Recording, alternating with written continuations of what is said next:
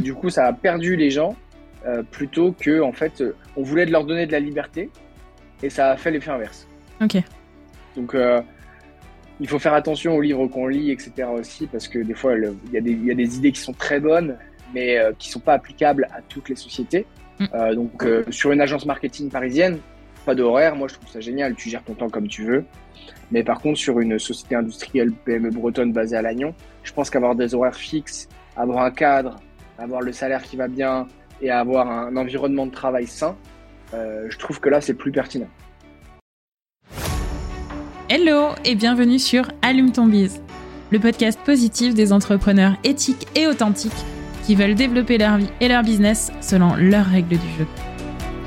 Je suis Christelle, coach mindset et business, et chaque semaine, je te partage ici des astuces ou des interviews d'entrepreneurs inspirants pour atteindre tes objectifs, sans vendre ton âme et sans te cramer en route. Alors, éteins ton Netflix et allume ton bis pour ce nouvel épisode. Bonne écoute Hello, j'espère que vous allez bien pour ce nouvel épisode. Aujourd'hui, j'accueille Boris Le de la marque Andro Cosmétique. Boris, c'est un entrepreneur qui s'est lancé en famille avec sa compagne Marion. Mais c'est aussi un entrepreneur que j'ai connu d'une façon un peu particulière que je vais vous raconter ici. En fait, je l'ai connu parce qu'il a posté sur LinkedIn une publication dans laquelle il disait combien c'était dommage qu'on ne mette pas plus en avant des PME françaises dans les podcasts. Et puis, bah, en fait, que c'était toujours les mêmes qu'on entendait, c'est-à-dire, en gros, ceux de la tech. Et donc, si vous me suivez depuis un moment, vous savez combien j'aime ce qui est atypique. J'aime pouvoir briser des mythes. J'aime pouvoir euh, regarder par la fenêtre quand on me montre la porte. Et j'aime aussi euh, vous montrer finalement dans ce podcast, à travers ce podcast, qu'il n'y a pas qu'une seule voie possible. Euh, qu'il n'y a pas une espèce de solution toute faite, magique et universelle, qui fonctionnerait pour tout le monde, mais bien que chaque solution en fait réside en la personne qu'on a en face de soi, en la personne qu'on est, et qu'il y a du coup autant de possibilités qu'il y a de personnes différentes. Et donc, vous imaginez bien dans quel état je pouvais être, peut-être, pour répondre à Boris. En gros, quand j'ai lu son poste, eh ben, ma curiosité était piquée à vif. Et j'ai sauté sur l'occasion ben, pour euh, lui répondre et lui proposer qu'on échange, afin déjà de mieux comprendre ce qui l'irritait à ce point-là, euh, et puis d'apprendre à le connaître aussi. Et de fil en aiguille, euh, l'inviter sur ce podcast pour qu'il bah, vienne finalement nous parler lui-même de ce sujet qui lui tient à cœur. Donc, un petit clin d'œil en intro aussi à travers cette anecdote. Sachez créer des opportunités et sachez aussi tendre la main à des opportunités. Ça marche dans les deux sens. Dans cet épisode, Boris va donc nous raconter à la fois son histoire inspirante d'entrepreneur, mais aussi, du coup, il va venir échanger avec nous sur un sujet qui lui tient à cœur et qui, peut-être aujourd'hui, est un sujet sur lequel vous vous posez vous-même des questions si vous en êtes à euh, une étape où il est question de faire grossir votre entreprise. Le sujet dont on va parler ensemble aujourd'hui, c'est celui du bien-être en entreprise. Mais sans plus attendre, je laisse place à l'épisode du jour. Bonjour Boris. Bonjour Christelle. Comment vas-tu? Ça va, ça va, ça va très bien. Boris, dis-moi, euh, est-ce que tu peux euh, déjà pour commencer nous parler un peu bah, de toi, de qui tu es et de ton activité? Oui. Eh ben, moi je m'appelle euh, Boris Legofic, du coup j'ai 29 ans, je viens d'avoir 29 ans au mois de janvier. je suis breton, je suis né à Lannion dans les Côtes d'Armor. Euh, j'ai fait toute ma scolarité moi euh, à Lannion au départ et puis après euh, en Bretagne puis après en école de commerce à Bordeaux. je j'ai monté ma société du coup qui s'appelle Endro Cosmétique en 2019. Donc ça va faire trois ans et demi là maintenant qu'on a qu'on a lancé Endro. J'ai lancé ma société avec ma compagne donc qui est Marion Le Goualer. Euh, qui était avec moi au lycée à Lannion. Donc, on est à la fois associés dans la vie, euh, mais aussi en entreprise. Chouette. Donc, euh, donc ouais, c'est chouette. C'est chouette. Ça, c'est pas mal de défis tous les jours, mais, euh, mm. mais c'est assez chouette. Et, euh, et tout se passe bien aujourd'hui. on va en parler, hein, évidemment, mais, mais on est toujours, on est revenu du coup vivre chez nous à Lannion. On a monté la boîte à Lannion parce qu'on est, bon, déjà parce qu'on aime la Bretagne, on aime bien y habiter, mais aussi parce qu'on avait toutes nos ressources de démarrage aussi euh, en Bretagne. Et du coup, c'était beaucoup plus facile de, de revenir chez nos parents, de revenir à la maison et puis de, s'appuyer sur des choses qu'on connaissait parce que quand on lance une boîte au début, bah, c'est bien d'avoir quelques repères quand même. Mmh. je comprends tout à fait. Et, du coup, justement, bah, est-ce que tu peux nous raconter un petit peu bah, comment t'en es arrivé jusque-là, comment Andro s'est construit en fait à partir de tout ça et de cette histoire Ouais. Bah moi, je fais école de commerce. Euh, ma volonté, c'était de bosser comme commercial dans un grand groupe et puis euh, de faire une carrière dans un grand groupe. Donc, je rentre chez Coca-Cola euh, en 2017-2018. Je fais un an et demi là-bas, puis je me rends compte qu'en fait, c'est pas forcément fait pour moi. pour deux choses principalement. Déjà, ils mettaient en avant plus la politique plutôt que les compétences. Et j'avais tendance à être un peu fonceur, vouloir aller un peu plus vite que la musique, etc. Donc, on m'a vite calmé. On m'a dit, bah toi, petit coco tu vas rester dans ton coin, faire ta mission et euh, ce sera déjà très bien. Mm. Et euh, parce que je me suis dû rendu compte que pour faire une vraie carrière, il faut attendre 15 ans euh, avant d'avoir un poste intéressant et que j'avais pas du tout envie d'attendre 15 ans. donc je me suis dit bon bah c'est pas fait pour moi. Marion elle elle était architecte donc rien à voir aussi avec la cosmétique. elle a une âme on va dire de créatrice dès le départ plutôt elle va être dans la conception dans la créativité euh, dans, au départ, donc, euh, donc on, était, on avait des profils assez complémentaires. Euh, elle, elle, attendait de l'architecture quelque chose de beaucoup plus enrichissant que simplement faire des plans des immeubles et après lancer chez les promoteurs. Donc en fait, elle s'est rendue compte aussi qu'elle rentrait dans une grosse machine euh, qu'elle voulait pas forcément développer. donc on s'est tous les deux dit à ce moment-là, est-ce qu'on a vraiment envie de faire ça? Et puis bah tous les deux, la réponse a été non. Et à côté de ça, euh, et ben, elle, elle avait créé un déodorant pour elle. Euh, donc, c'était 2019, c'était la grande époque du do-it-yourself. Ouais. Ça l'est toujours, mais euh, c'était là où ça commençait vraiment de faire soi-même via YouTube son déodorant. Nous, ça a démarré par un déo. Et Marion, il faut savoir qu'elle avait une grand-mère qui était très dans les dans les huiles essentielles, les huiles, les beurres. voilà, elle avait déjà cette démarche à la fois de faire mm. soi-même et à la fois zéro déchet. Tout était dans les bocaux à la maison. Euh, on achetait qu'en vrac. Euh, moi, j'y étais pas du tout hein, au départ. Hein. C'est vraiment, j'ai été converti au fur Elle t'a convaincu Elle m'a convaincu. J'ai compris que c'était pas si compliqué que ça. Et, euh, et du coup, je me suis dit bon bah pourquoi pas, pourquoi pas, pourquoi pas démarrer. Donc, elle fait ce produit-là. Moi, j'y croyais pas du tout. Un déodorant à mettre à la main. Donc, c'est comme une petite crème en fait directement dans un petit pot de 50 ml. Un déodorant à mettre à la main sous les aisselles. moi, j'avais le gros, le bon vieux pchit et, ça marchait très bien. Euh, bon, après, quand j'ai commencé à m'y intéresser, bah, j'ai vu tous les problématiques que ça pouvait poser. Mais euh, et puis elle me convainc que pourquoi pas lancer le projet. Et à ce moment-là, il y avait un appel à projet de mon ancienne école de commerce, donc euh, Catch Bordeaux, et qui qui cherchait des projets innovants. Et je dis bon bah allez, euh, on y va, on teste, on lance et euh, on met on fait un business plan en 4 heures, je pense. on avait déjà un petit produit fini à mettre en photo euh, parce qu'en en fait, elle le faisait déjà à la maison, mm. elle le faisait déjà dans le, dans le bocal qui est encore aujourd'hui. Et, euh, et, du coup, on lance le projet, mais avec aucune, euh, aucune envie d'aller plus loin presque, mais c'était juste pour se marrer. Quoi. Et le projet est sélectionné. Euh, donc du coup, qu'un jour après, on est amené à le pitcher, sauf que le, le pitcher, on avait, bah, on avait rien préparé. Donc on, bon, on, fait, on prépare un petit peu, on essaie de trouver un nom. D'ailleurs, c'était pas Endro au départ, ça s'appelait Base. Euh, base parce que basique, mais il s'avère que c'était pas forcément idéal en termes de SEO, SIA. Enfin bref, il y avait pas mal de choses qui marchaient pas. Effectivement, oui. Et, euh, et du coup, euh, du coup, bah, on y va à cet entretien-là. On est à deux, et puis, euh, et puis, s'avère que bon, bah, j'avais quelques notions quand même de commerce, euh, quelques notions de, de création aussi, parce que voilà, les assos et tout ça à l'école. Et du coup, on passe à la deuxième étape et on est pris dans l'incubateur. Et là, on se retrouve en fait tous les deux. Moi, j'avais déjà démissionné de chez Coca. Elle, elle était architecte. Marion, euh, euh, à ce moment-là. Et on se dit, bon, bah, moi, je mène le projet, j'essaie de l'amener le plus loin possible. Et puis, euh, et puis, si ça marche, toi, tu démissionnes. Mmh, ok. Du coup, on fait comme ça. On est à Bordeaux à ce moment-là. Euh, on savait pas du tout euh, comment on part où démarrer. Aucun de nous deux ne venait de la cosmétique. On n'y connaissait absolument rien. Et euh, on se fait accompagner par l'incubateur à Bordeaux plutôt sur la partie euh, compta, finance, business plan, communication, travailler un peu son, ses valeurs, son image de marque, ses prix. Mais par contre, sur la partie cosmétique, donc on se rapproche un peu des savonniers en Bretagne, on se rapproche des syndicats de la cosmétique, on essaie de trouver un laboratoire, mais personne ne voulait de nous parce que personne croyait au produit et encore moins sur les quantités qu'on voulait. Nous, on voulait démarrer avec des, des unités à 300, 400 unités quoi pour démarrer quoi. Et 300, 400 unités en cosmétique, ça sert à rien. Enfin, personne veut de toi. Mm. Donc trop petit comme projet. Trop petit, exactement. Mais on lance quand même le projet en le donc trois mois après, hein, le 5 juin 2019, on lance le projet et on lance via une campagne Ulule et on voit. Sauf qu'on passe six mois après Respire, donc c'était pas forcément l'idéal, parce qu'il devait faire une grosse campagne sur le déo. Ah mais notre projet plaît bien. Euh, on arrive à faire quasiment 2000 ventes.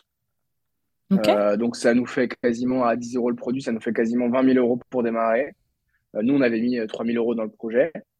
Et, et là, on se dit, bon, bah, c'est parti, quoi. Hein, ça marche bien. On, on, finit la campagne fin juin et du coup, on rentre tous les deux, en fait, en Bretagne. On trouve un petit local et on démarre les productions nous-mêmes en fait. Ok, donc euh, avec Marion, vous étiez deux du coup à faire les premiers déodorants de la marque Andro.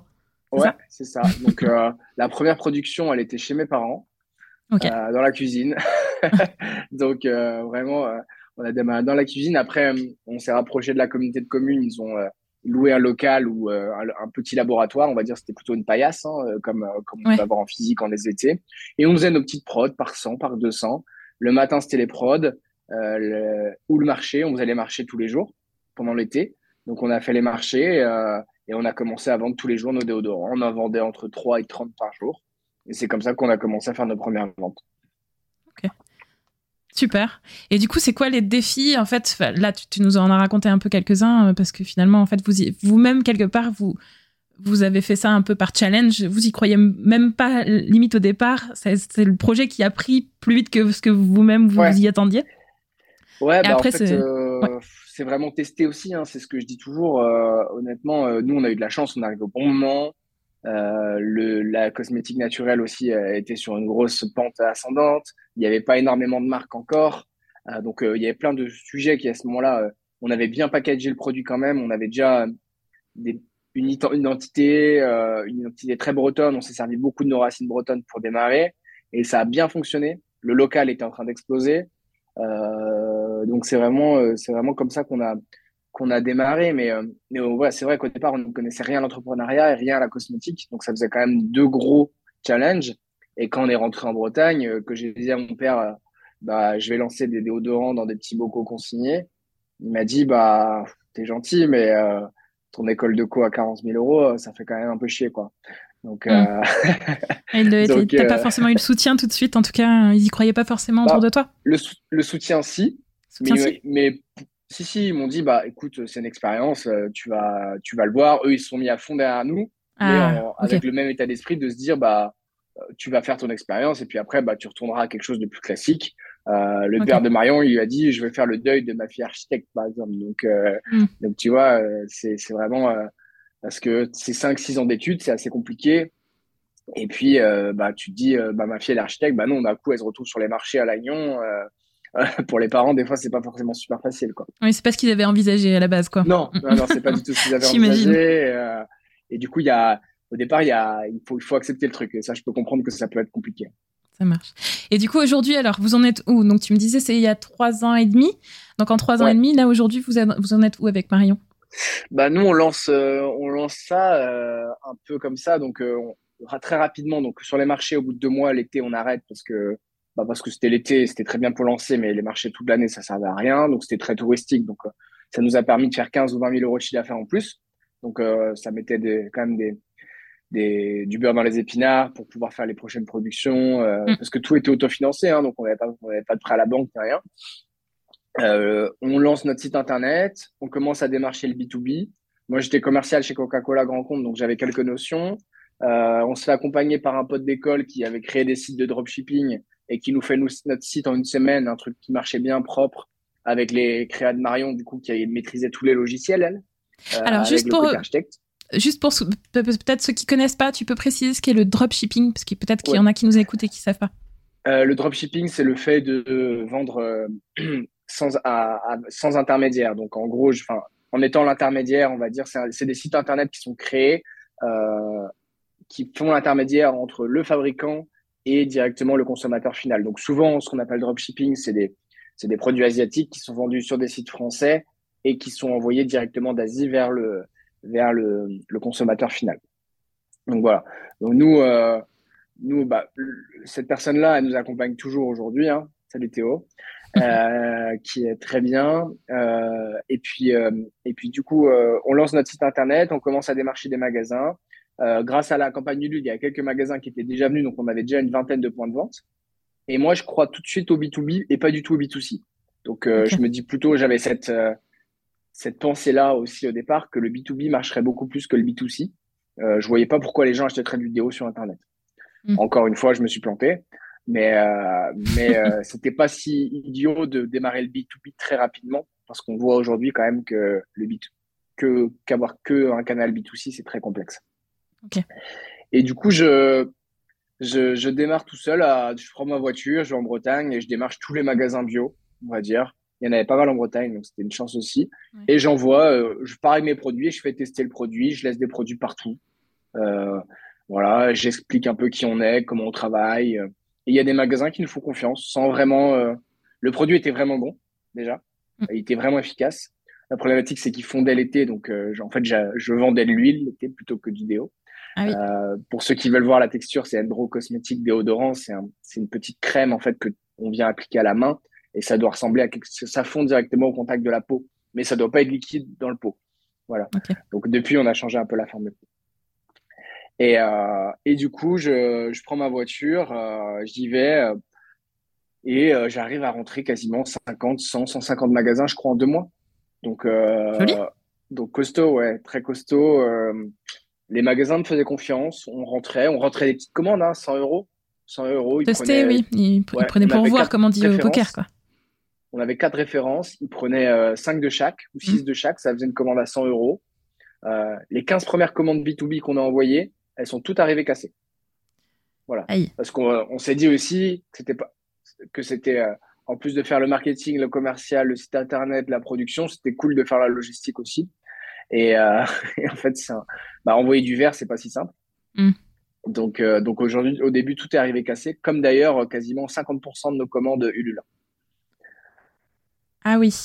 Voilà. Donc, donc, tu parles de challenge. Euh, en vrai, au début, quand tu maîtrises pas, il vaut mieux soit te renseigner, euh, soit essayer de faire faire par des professionnels. On a appris très vite, hein, du coup. Euh, mm. On a appris très vite parce que bah, sur les 700 ou 800 colis qu'on a envoyés sur Ulule, tu en as 400, 400 qui sont arrivés cassés. Du coup, on a renvoyé, on a renvoyé à tout le monde. En termes de première expérience client, c'était pas incroyable. Mais par contre, si tu as un SAV qui est bon derrière, il n'y a pas de souci. Il y a beaucoup de clients qui sont encore là aujourd'hui. Ok. Et donc, on, on développe comme ça. Euh, et euh, arrive le Covid. Donc, euh, même en, décembre, on a lancé le site internet, ça a commencé à bien booster. Euh, on faisait quasiment, pour donner des chiffres, 30 à 40, voire 50 000 euros par mois avec Marion dès le décembre. Quoi. Donc, on était deux. Ouais. Costaud. On, envoyait 30, 40, 50 colis tous les soirs. Hum. on faisait tous les étiquetages à la main tout seul. on faisait les productions le matin et marketing et commercial dans la journée. Quoi des grosses journées quand même. voilà, ouais.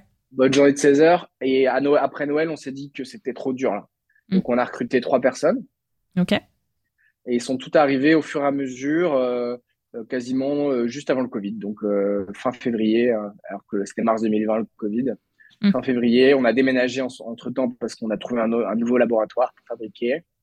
Et on est arrivé en mars 2020 avec notre équipe et notre nouveau labo. Et là, par Covid.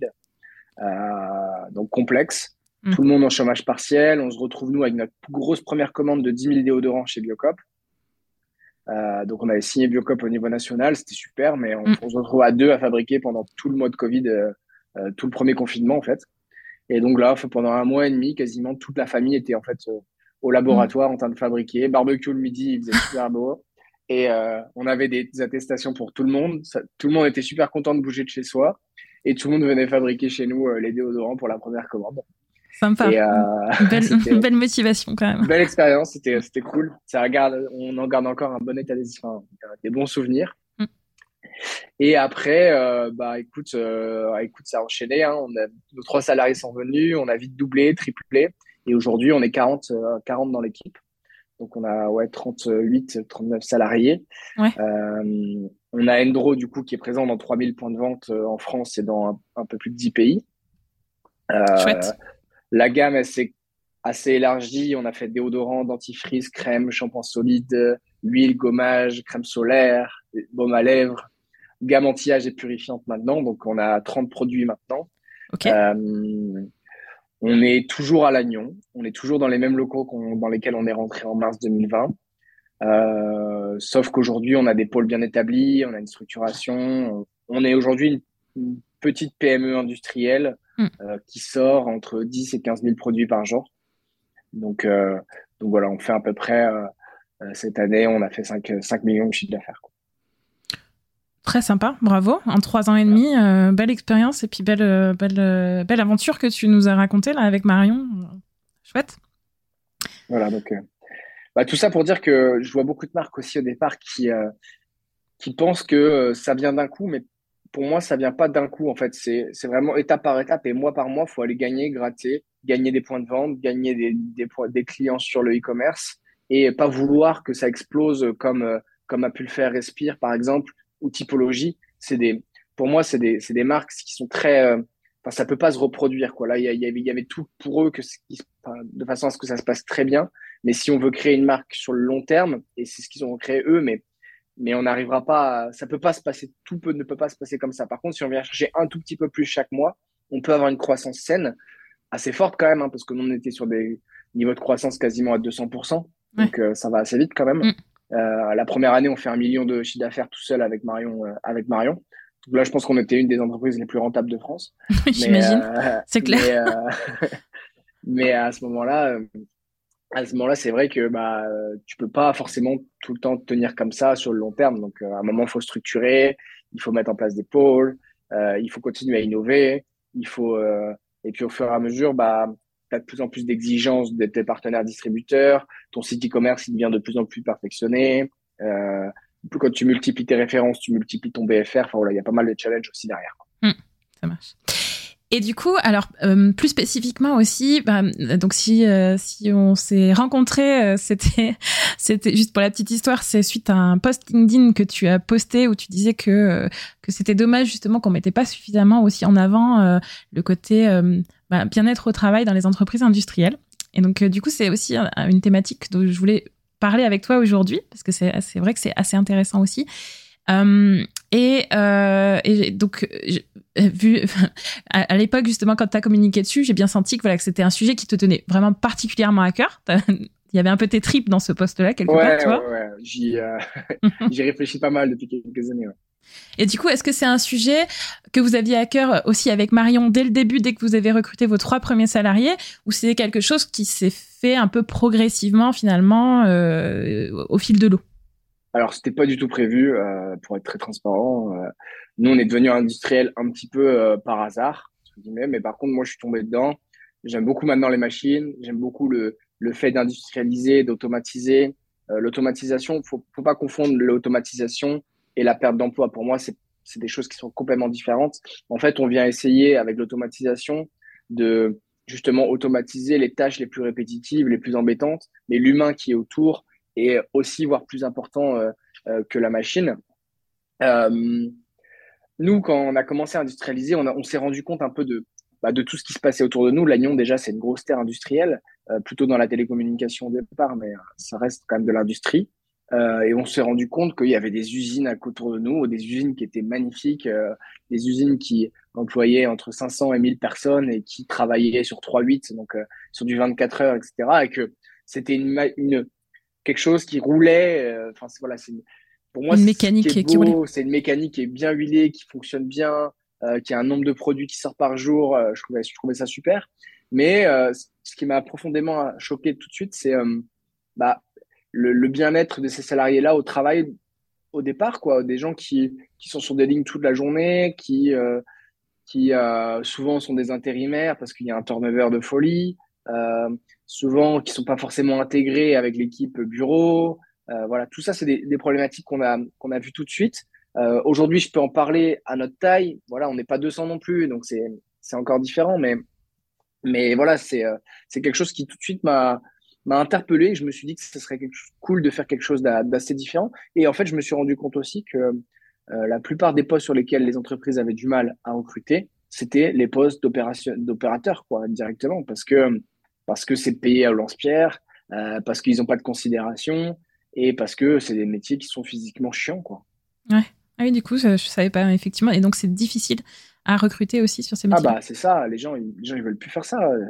Bah, rester sur une ligne toute la journée, c'est, oui, c'est, c'est pas, c'est pas, intellectuellement, c'est pas ouf.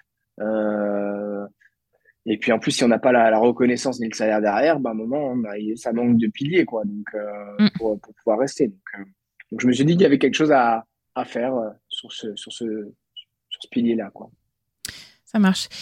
Et, et, euh, et, du coup, justement, bah, qu'est-ce, que, qui est, qu'est-ce qui est important pour toi sur ce pilier, sur ces piliers du bien-être au travail? C'est quoi les éléments les plus importants pour toi?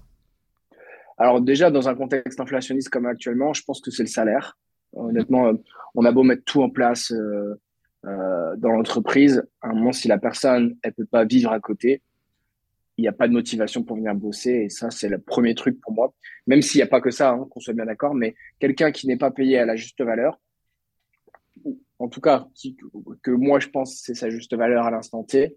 Euh, je trouve ça, euh, je trouve ça dur. Donc nous, on a mis le SMIC à 1650 net. Donc euh, c'est un gros gros point qu'on a fait en 2023. Euh, C'était pas le cas en 2022. Voilà, j'aurais du mal en tant que patron à faire venir des gens travailler chez moi, pour moi, pour l'entreprise, et qui ne puissent pas vivre de façon décente à côté. Mm. Ça, c'est pour moi, c'était c'était impossible. Donc, ce qu'on a préféré faire, c'est ne pas forcément augmenter les personnes qui avaient déjà des salaires plus élevés et de mettre toutes les augmentations cette année, en tout cas, euh, dans les plus petits salaires. Ok. Voilà. Je crois beaucoup dans le partage de la richesse. Je pense que tout le monde ne doit évidemment pas avoir le même salaire parce que les opérations, les responsabilités, la pression est différente en fonction de chaque poste. Mais par contre, dans une entreprise, tout le monde doit pouvoir vivre avec son salaire. Et ça, c'est obligatoire. Ça marche. Donc, ouais, le salaire comme premier pilier, est-ce que tu vois d'autres choses qui sont aussi importantes pour toi sur, euh, sur ces piliers La reconnaissance. Le, deuxième truc en industrie, c'est la reconnaissance. Euh, je pense que c'est le cas dans dans d'autres euh, sociétés. Euh, nous, on a mis en place une météo sociale. C'est 15 questions qui sont envoyées de manière anonyme chaque mois à toute l'entreprise. Et euh, dans cette question-là, dans ce questionnaire-là, il y a, euh, on note de 1 à 5. Et est-ce que mon manager est reconnaissant de mon travail? De 1 à 5. Voilà. Et en fait, nous, on suit ces KPIs-là de mois en mois parce qu'au final, bon, ce qui n'est pas forcément le premier, le premier est important, mais c'est surtout l'évolution qui est importante. Donc, mm. comment on va travailler avec les managers? Comment nous, on va travailler sur montrer la reconnaissance qu'on a envers les salariés sur, euh, sur les différents postes? Euh, donc, euh, donc là-dessus, nous, on a pas mal bossé avec les managers pour qu'il y ait de la, de la, de la création de liens entre les différents pôles, parce que ça fonctionne souvent comme ça. Souvent, le manque de reconnaissance, ça peut être un pôle envers un autre. Souvent, nous, dans l'industrie, il y a les commerciaux vs la production. Donc, c'est comment on crée du lien entre les deux. Ouais. Euh, donc, nous, il y a pas mal de commerciaux qui vont en production de temps en temps, et inversement aussi, on fait des vies à vie, hein, tout simplement, ah, euh, qui permettent de comprendre, de comprendre en fait les différentes problématiques, mm. euh, comprendre que quand tu es en production, c'est complexe, comprendre que quand tu es commerciaux, tu pas seulement en train de boire des cafés derrière ton ordinateur. Mm. Voilà. Et en gros, on essaye de d'abattre tous ces euh, tous ces préjugés qui font qu'au fur et à mesure, ta boîte, en fait, de l'intérieur, elle, elle, devient un peu pourrie euh, dans le sens où il y a des gens qui euh, qui mettent des mauvaises ondes. Et, et donc l'idée, c'est de créer une boîte où tout le monde a envie de bosser avec les autres. Ok. Voilà. Donc la reconnaissance, pour moi, elle passe par là. Et évidemment, le premier facteur de reconnaissance, c'est le salaire. Ça marche. Donc ok, donc salaire, reconnaissance, euh, esprit d'équipe, quoi. J'entends aussi un petit peu dans ce que tu me dis. Est-ce que il y a d'autres choses encore ou? Euh, ce qui est bah, déjà pas mal, hein, mais. Qu'est-ce qu'on a mis en place Nous, on fait un team building tous les deux mois. Ouais. Euh, donc une journée tous les deux mois où le matin est consacré à une visite d'une autre entreprise industrielle. Toujours dans le, les, les, parages du coup enfin, Ouais, bah on va pas à Paris visiter des, mais on essaie de le faire au moins en Bretagne, quoi. Euh, on va visiter notre entreprise industrielle pour voir les bonnes pratiques aussi à côté. Mm. Nous, on est, on est soumis à euh, ce qu'on appelle les bonnes pratiques de fabrication. Donc, euh, c'est des normes ISO. Donc, on doit quand même avoir un niveau d'hygiène. donc, on va visiter beaucoup les entreprises alimentaires. Mm. ça peut être du chocolat, ça peut être des mousses. on va aussi visiter pas mal les, les distilleries, les brasseries, parce que c'est un bon compte. et l'après-midi, on fait souvent une activité sportive pour resserrer les liens dans les équipes. Donc, ça peut être la dernière, c'était du surf, du, du, surf kayak. Du surf kayak. Du kayak, du kayak surf. En gros, tu viens sur les vagues surfer avec ton kayak. D'accord, mais je ne connaissais pas du tout. Ok, intéressant. Donc, euh, ça permet aussi de voir les gens dans d'autres euh, dans d'autres euh, circonstances. Il y a des liens qui se créent, on se parle différemment derrière. des fois, il y a une personne qu'on avait du mal au boulot et en fait, on se rend compte qu'on a beaucoup plus d'affinité à côté et du coup, ça débloque quelques situations. C'est pas une solution à tout, mais ça, on sent que ça rebooste en tout cas les équipes à ce moment-là. Ouais. Et je me souviens aussi quand on avait discuté, tu m'avais dit bah, clairement, tu vois, c'est c'est pas du tout les mêmes problématiques que on peut avoir, par exemple, justement, ben, enfin là où je suis à, à Lannion, que ça peut être à Paris, par exemple, aller boire un verre en fin de journée, c'est pas, enfin, c'est pas si simple que ça, euh, ou euh, enfin. comment ça, comment ça se ressent? Comment vous arrivez à trouver justement des solutions un peu différentes euh, finalement? Ça passe par bah, ce que je viens de dire. Euh, c'est sûr que bah, nous, euh, ici, déjà, tout le monde a la voiture. Donc, aller boire un coup, bah, c'est assez vite fait. Hein. Une demi-heure, on boit un coup. Puis après, bah, on peut pas boire un deuxième aussi. Donc, à Paris, il y a aussi cette notion-là d'aller, de pouvoir aller faire un resto le soir, tous ensemble. Tout le monde est au même endroit. Tout le monde peut prendre le métro. Nous, c'est un peu différent. Bon, après, on arrive quand même à trouver des moments un peu sympas comme ça. Hein. Même si je pense que euh, il faut pas tourner les team building autour forcément de l'apéro parce que c'est pas, c'est pas, ouais, pour moi, c'est pas, c'est pas, c'est pas là qu'on crée des vrais liens. Mais euh, donc, euh, donc il y a, y a ça. Euh, on essaye, ben, voilà, de faire au maximum des vies ma vie. voilà, essayer de créer du lien principalement là-dessus. Enfin voilà, les choses qu'on a mis en place sont à peu près ce que je t'ai dit là. Ça marche. Et du coup, est-ce que vous avez déjà, enfin, dans cet aspect-là, est-ce qu'il y a eu des erreurs qui ont été commises à certains moments? Et du coup, qu'est-ce qui s'est passé? Comment vous avez rétabli la situation sur, sur ces aspects euh, Ouais, on a fait pas mal d'erreurs. Hein. on a fait pas mal d'erreurs. Euh, au début, on avait dit pas d'horaire. Donc, euh, sauf que dans l'industrie, c'est très complexe. Euh, pas d'horaire, ça c'est valable pour les gens qui sont en marketing, les commerciaux principalement. Et en fait, ce qui s'est passé dans les personnes en logistique et en production, c'est qu'elles étaient complètement perdues. Et au lieu de faire moins d'heures, elles en faisaient plus. Et du coup, elles voulaient les récupérer, mais du coup, c'était pas le deal de départ. Euh, et du coup, en fait, il y avait rien qui fonctionnait. Et hmm. du coup, ça a perdu les gens euh, plutôt que, en fait, on voulait leur donner de la liberté et ça a fait l'effet inverse. Ok. Donc, euh, il faut faire attention aux livres qu'on lit, etc. aussi, parce que des fois, il y, y, a des idées qui sont très bonnes, mais euh, qui sont pas applicables à toutes les sociétés. Hmm. Euh, donc, euh, sur une agence marketing parisienne, pas d'horaire. Moi, je trouve ça génial. Tu gères ton temps comme tu veux. Mais par contre, sur une société industrielle PME bretonne basée à Lannion, je pense qu'avoir des horaires fixes, avoir un cadre, avoir le salaire qui va bien et avoir un environnement de travail sain, euh, je trouve que là, c'est plus pertinent. Voilà. Mais, euh, mais aussi, au début, on était très, euh, entre, pas entreprise libérée, mais dans cet état d'esprit-là et de se dire, bah voilà, vous, vous avez un travail à faire, vous le faites quand dans le temps imparti, mais en fait, il y, avait tellement de travail, il y avait tellement de croissance qu'en fait, ils auraient pu bosser jour et nuit. Oui, sans s'arrêter, du coup. Voilà. Donc, il fallait en fait un cadre. Ok. Limite, ouais, pour, pour préserver finalement leur, leur propre santé. Euh. C'est ça. Ça marche. Ok. D'autres, d'autres points, d'autres erreurs aussi, du coup, dont tu te souviens et qui, qui il a fallu un peu, euh, enfin, qui t'ont permis d'avancer en fait sur ce sujet de la mise en place du bien-être au travail?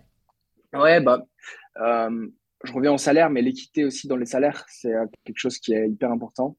Euh, il y a bien un truc qui peut foutre la merde dans une boîte quand même, c'est le salaire. Mm.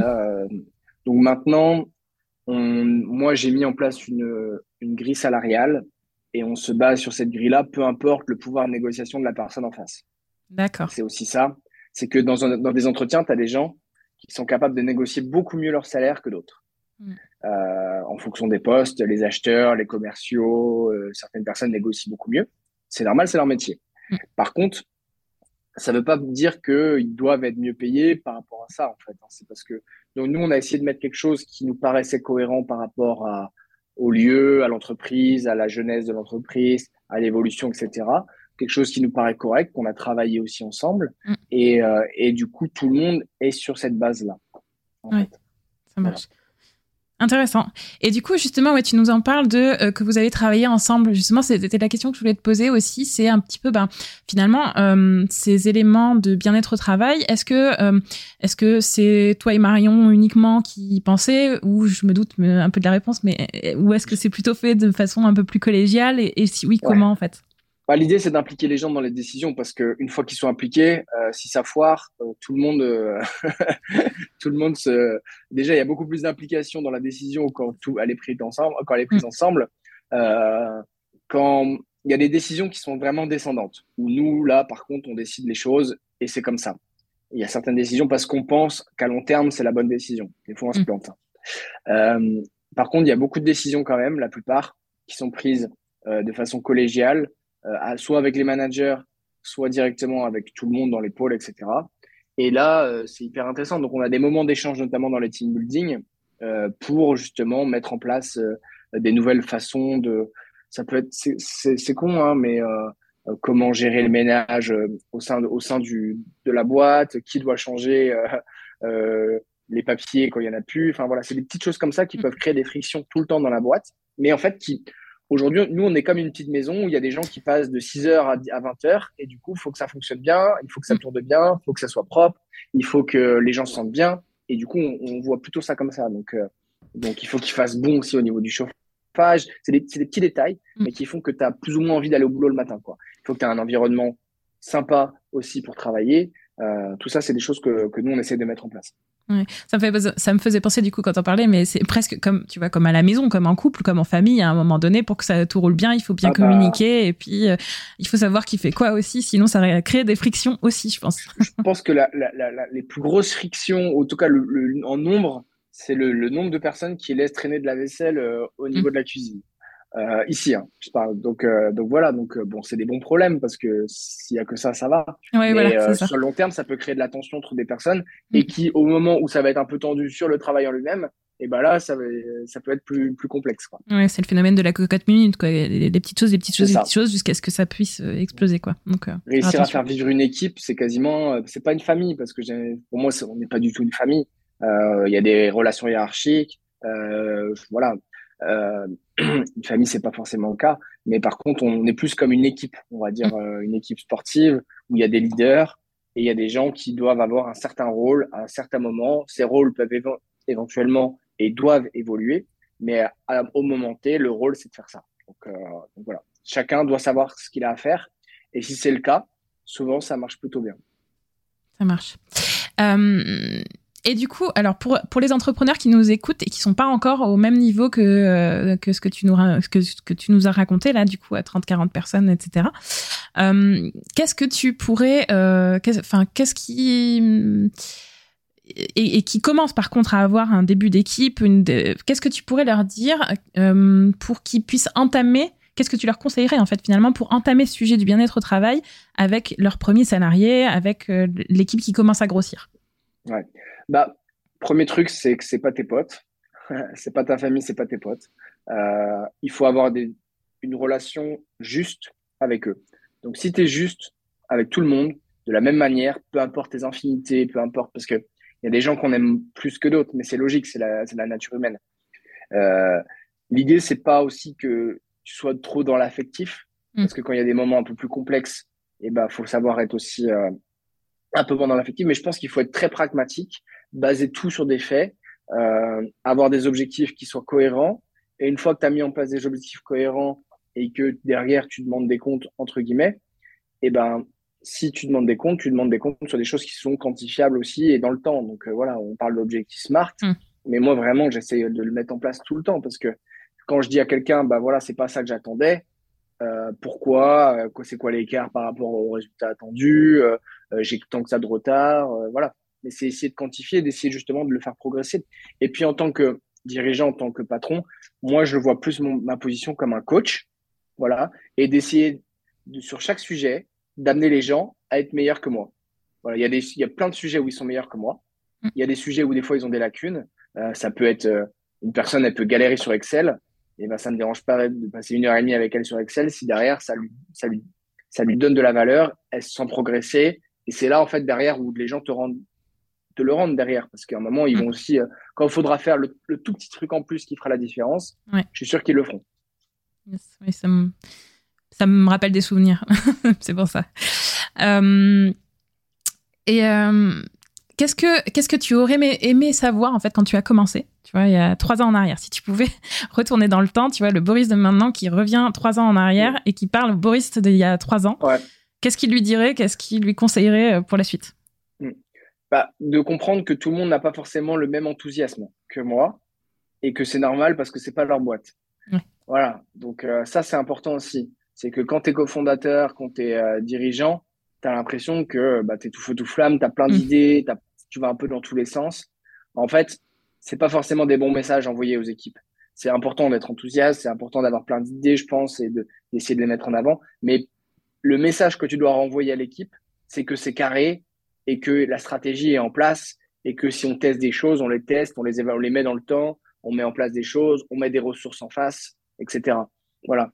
Parce que tu peux moi, j'ai une capacité à engranger beaucoup d'informations et beaucoup, je peux traiter beaucoup de sujets. Mhm. Alors que certaines personnes, pas du tout. Eux, ils ont besoin de rester focus sur un sujet et ils vont être beaucoup plus performantes que moi à ce moment-là. Mais, euh, mais du coup, ça, c'est hyper important que tout le monde ne fonctionne pas de la même manière que moi. Et, euh, et du coup, d'adapter ton discours, d'adapter tes objectifs, d'adapter ton accompagnement en fonction de la personne qui est en face de toi pour la faire grandir elle. Ok, ça marche. Et euh, selon toi, du coup aussi, euh, là, tu, me parlais tout à l'heure, en fait, que euh, tu voyais pas, tellement ça plutôt comme, comme, une famille, mais vraiment plutôt vraiment comme une équipe. Selon toi, du coup, c'est quoi les bons ingrédients? Enfin, c'est quoi les ingrédients finalement d'une bonne équipe?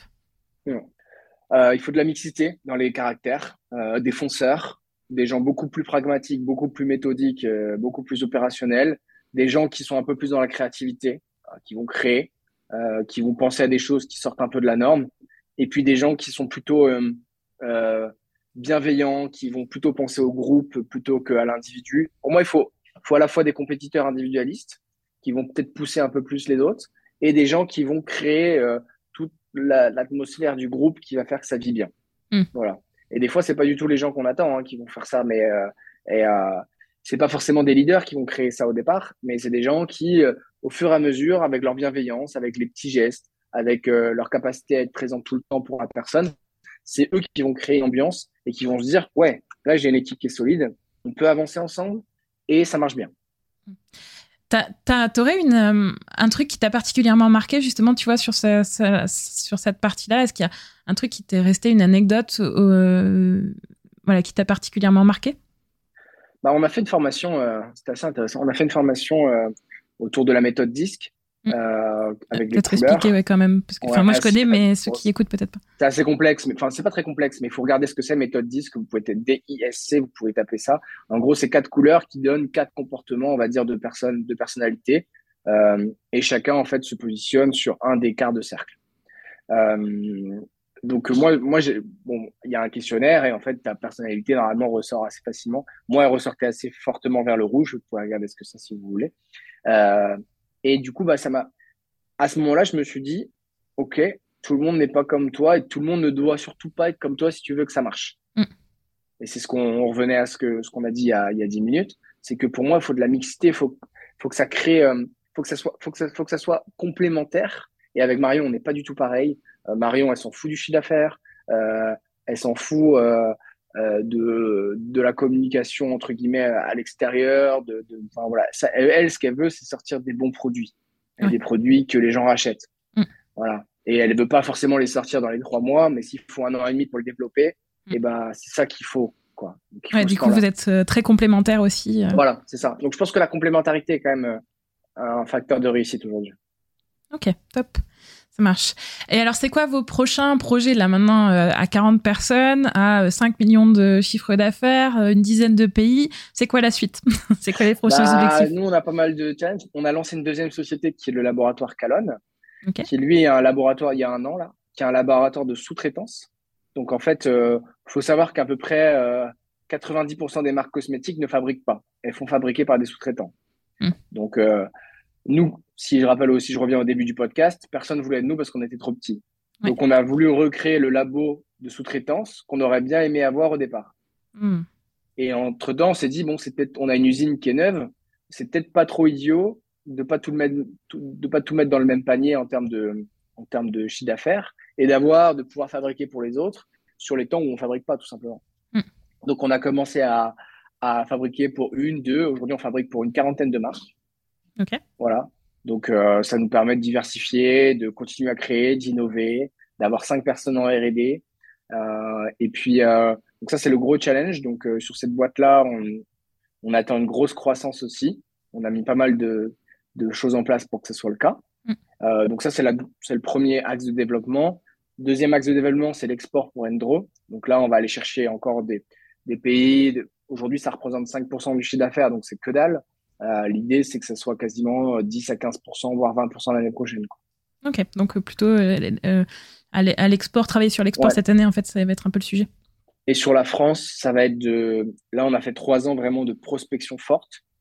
Euh, donc, on a rentré beaucoup, beaucoup de points de vente. Là, ça va être peut-être de diminuer en nombre de points de vente, mais d'aller solidifier sur les, euh, aller sur les 2000, 2200 qui fonctionnent vraiment très bien et qu'on va en fait euh, euh aider, accompagner, former, échantillonner euh, pour en fait passer de peut-être 3000, 4000 euros annuels à 8000, 10 000 euros en fait. Donc, en fait, là, on a, on a passé notre première phase de, de, prospection. On va passer plutôt dans la phase de, de fidélisation et de monter en croissance sur ces magasins déjà existants. Ok. Et au niveau du, des sujets du bien-être au travail, ça va être quoi les prochains enjeux du coup? Euh, Les prochains enjeux, euh, sur le bien-être, on est déjà pas mal avancé pour le coup, euh, je pense. Euh, qu'est-ce qu'il y a de, dans les tuyaux en ce moment? Euh, bah, nous, on réfléchit au ticket repas en ce moment. Euh, on réfléchit à des sujets autour de, des horaires. On réfléchit à des, des sujets autour bah, des congés maternité, à toute notre politique, on va dire, salariale, euh, que ce soit euh, voilà, congé paternité, maternité, que ce soit bah, éventuellement les, les, intégrer dans l'actionnariat. Euh, tous ces c'est des sujets sur lesquels on réfléchit en ce moment. Ok, passionnant. Et on a un gros travail d'ergonomie aussi avec un ergonome. Euh, comme nous, on est soumis au, sur l'industrie, ah. en fait, on a beaucoup de, de, de, de travail répétitif. Euh, Donc, euh, il faut qu'on préserve nos salariés sur tous ces, euh, mm. sur tous ces sujets-là de TMS. Et euh, donc, on fait venir un ergonome et sûrement un kiné qui viendra tous les mois, en fait, directement faire des séances sur le temps de travail chouette. Euh, c'est ouais, une belle initiative effectivement parce mm. que c'est enfin sur ces tâches répétitives là, ça peut effectivement créer pas mal de, de problématiques. Ouais. Bah, l'idée c'est que les salariés euh, ne trouvent pas cassés en fait euh, à la fin de leur journée de travail quoi. Donc, mm. Top, ça marche. Alors, on arrive un peu à la fin du podcast, donc je vais te poser les questions signature de, de Allume ton bise. qu'est-ce que qu'est-ce que c'est pour toi les éléments de mindset qui t'ont particulièrement aidé à grandir, à évoluer en tant qu'entrepreneur dans, euh, dans, l'aventure Andro? Euh, qu'est-ce que voilà, qu'est-ce, qui tu as appris, qu'est-ce que qui t'aide aujourd'hui au quotidien encore dans ces éléments de mindset là euh, Après moi j'ai j'ai naturel, bah, je fais beaucoup de liens avec le sport, on en a déjà fait, mais j'ai une nature à jamais rien lâcher, mmh. c'est clair. Donc euh, pour moi c'est un leitmotiv. Ça, en fait on, ce qui a, on passe par des journées où euh, où euh, c'est super, d'un coup c'est horrible, d'un coup c'est re-super parce qu'on a une bonne nouvelle. Donc euh, c'est des montagnes russes tous les jours. Aujourd'hui, j'ai réussi quand même moi à, à, atténuer les pics et à diminuer les bas, on va dire. Donc j'essaie de, de, rester dans un dans une dimension un peu plus sereine. Et euh, même si je profite quand même de chaque victoire, mais les défaites ou les problèmes, j'essaie de me dire que de toute façon moi je suis là pour régler les problèmes. Mm. Donc ça me permet d'être déjà dans un état d'esprit où j'arrive le matin je dis bah il va y avoir des problèmes, je les attends. Euh, venez, euh, venez à je les Attends. je suis là pour les régler de toute façon. Euh, et je suis aussi dans une logique de mindset de se dire, il faut que moi, ma position aujourd'hui, c'est d'anticiper ces problèmes-là, mm. euh, de mettre en place les process auprès des gens euh, pour que justement ils soient dans un confort et qu'ils aient pas besoin de régler ces problèmes-là. Mais le fait de jamais rien lâcher et d'aller chercher toujours un petit peu plus, euh, un appel en plus quand tu es commercial, d'aller faire une commande en plus quand tu es euh, es en logistique, euh, de se dire que qu'est-ce que je peux améliorer un tout petit peu mieux, le 1% tous les jours. Euh, c'est vraiment cet état d'esprit-là de dire comment je peux m'améliorer de 1% moi et comment je peux faire que les autres s'améliorent de 1% et comment je peux faire en sorte que mes process s'améliorent de 1% tous les jours. Mm. Voilà.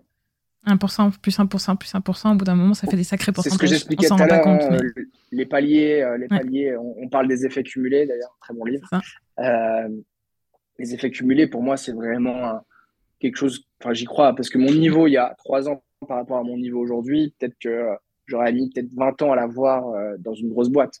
Ça, c'est sûr. Parce que j'ai été confronté à un nombre de problèmes euh, vraiment forts, à un nombre de situations où j'étais vraiment dans la merde. Et, euh, et du coup, c'est là, quand tu quand tu t'en sors, tu te dis, bon, bah, je suis toujours là, ça se passe bien, euh, il y en aura d'autres, et ben, bah, venez quoi. Mm.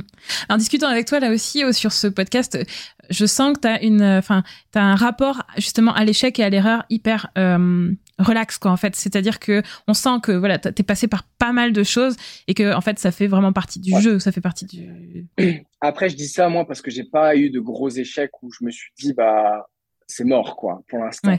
Voilà. Donc je peux dire ça pour le moment. Euh, j'ai un rapport au risque qui est clairement euh, différent de beaucoup de personnes où en fait, euh, pour moi, je vis tout comme une expérience. Mm. Si ça, si ça marche bien, je vais faire en sorte que ça marche bien. Mais si ça foire, c'est pas grave. Euh, Je ferai autre chose. Même si euh, Andros casse la gueule dans deux ans, c'est fini. Bah écoute, euh, je reprendrai autre chose ou j'aurais du mal, je pense, à repartir dans le salariat, mais je, repars, je redémarrerai autre chose. J'ai plein d'idées, donc donc voilà, j'ai pas pas du tout peur de ça. Et, je pense que c'est aujourd'hui, c'est un risque pour certains entrepreneurs de se dire euh, je veux rester, euh, je veux tout calculer, etc. De toute façon, ça se passera jamais comme prévu. Donc, à partir de ce moment-là, tu peux faire tout ce que tu veux pour anticiper. Euh, c'est très complexe. Ça marche. Et du coup, si tu avais un dernier conseil, enfin un dernier, un, un, unique conseil, tu vois, le seul, le one, que tu donnerais aux entrepreneurs qui nous écoutent, ce serait lequel? Bah, c'est que avant de penser euh, salarié, avant de penser marketing, avant de penser communication, avant de penser euh, tous les autres sujets, le plus gros, le, truc le plus important, c'est vendre pour moi. C'est vendre sa solution, vendre son produit, tester, faire tester le consommateur, etc. Et itérer sur le fait qu'il mm. faut qu'il améliore. Donc que ce soit un SaaS, un produit, euh, un service, de toute façon, on s'améliore qu'en vendant. Donc avant de penser à j'ai l'impression aujourd'hui, il y a des entrepreneurs qui pensent à tout sauf à vendre. voilà, il, faut avoir euh, un article là, un article là, un article là, alors qu'au final, euh, si tu veux aller vendre, bah, tu vas sur ton marché et euh, tu vends directement à des gens. Bah, déjà, ça te permet d'apprendre des choses sur ta vente. Mm. C'est qui est ton qui est ton client, comment l'adresser, qu'est-ce qu'il pense de ton produit vraiment, et pas seulement après des retours ou tu, des retours B2C par exemple. Donc, donc tout ça, c'est des choses. voilà, pour moi, les entrepreneurs qui réussissent vraiment aujourd'hui, il y en a très peu qui sont seulement sur de la R&D ou des ingénieurs. Ils ont toujours quand même dans, leur, euh, dans leurs associés quelqu'un qui est très fort en vente et qui est capable à la fois de vendre le projet ou à la mm. fois de vendre le produit. Ok, ça marche. Ben merci, euh, merci Boris. Merci à toi, merci Christelle. Et puis, euh, et puis bah, au plaisir de pouvoir rééchanger avec toi sur ce podcast ou, ou, ou autre part. Ça marche. Et peut-être juste avant de te laisser, si euh, ceux qui nous écoutent, s'ils veulent te retrouver, comment ils te retrouvent euh, aujourd'hui? Comment ils retrouvent aussi Andro euh, bah, LinkedIn, c'est Boris Logofic. C'est L-E espace G-O-2-F comme Frédéric IC. je publie pas mal tous les jours sur LinkedIn. Et après, le site, c'est Endro Cosmétique. E-N-D-R-O, ça veut dire nature en breton d'ailleurs. Euh, voilà, je disais qu'on était un peu chauvin, c'est un peu le cas. euh, donc Endro Cosmétique, euh, et puis vous pouvez retrouver nos produits dans, dans 3000 points de vente. Commencez par le déo, c'est un peu notre produit phare, et c'est là que vous allez vraiment voir la qualité du produit euh, aussi. On a une gamme anti-âge qui est sortie. La gamme anti-âge, c'est à partir de 25 ans, donc moi j'ai commencé déjà... je pense qu'en 3 ans, j'ai pris 15 ans, donc... donc D'accord. donc voilà, il faut ne pas hésiter à l'utiliser. Ça marche. et comme d'habitude, pour ceux qui nous écoutent, je rappelle que en fait, je vais mettre tous les liens de Boris dans la description de l'épisode, donc vous pourrez retrouver tout ça à, cet endroit-là. Merci encore, Boris. C'était chouette comme entretien. Et puis, euh, et puis à bientôt. À bientôt. Et voilà, nous arrivons à la fin de l'interview. J'espère que vous avez pris autant de plaisir à l'écouter que j'ai eu à l'enregistrer et qu'il aura pu vous donner de l'inspiration dans les aléas de la vie d'entrepreneur et aussi quelques astuces utiles pour développer une équipe qui soit à la fois soudée et gagnante dans votre propre entreprise, si vous en êtes bien entendu à cette étape. Merci d'avoir écouté jusqu'au bout, et si cet épisode vous a plu, je vous invite à laisser une note et un avis sur Apple Podcast ou Spotify, et à partager cet épisode autour de vous pour faire connaître le podcast. À très bientôt pour le prochain épisode d'Allume ton bise. D'ici là, je vous souhaite une bonne journée, ou une bonne après-midi, ou une bonne soirée, selon le moment où vous m'écoutez. À très vite, bye bye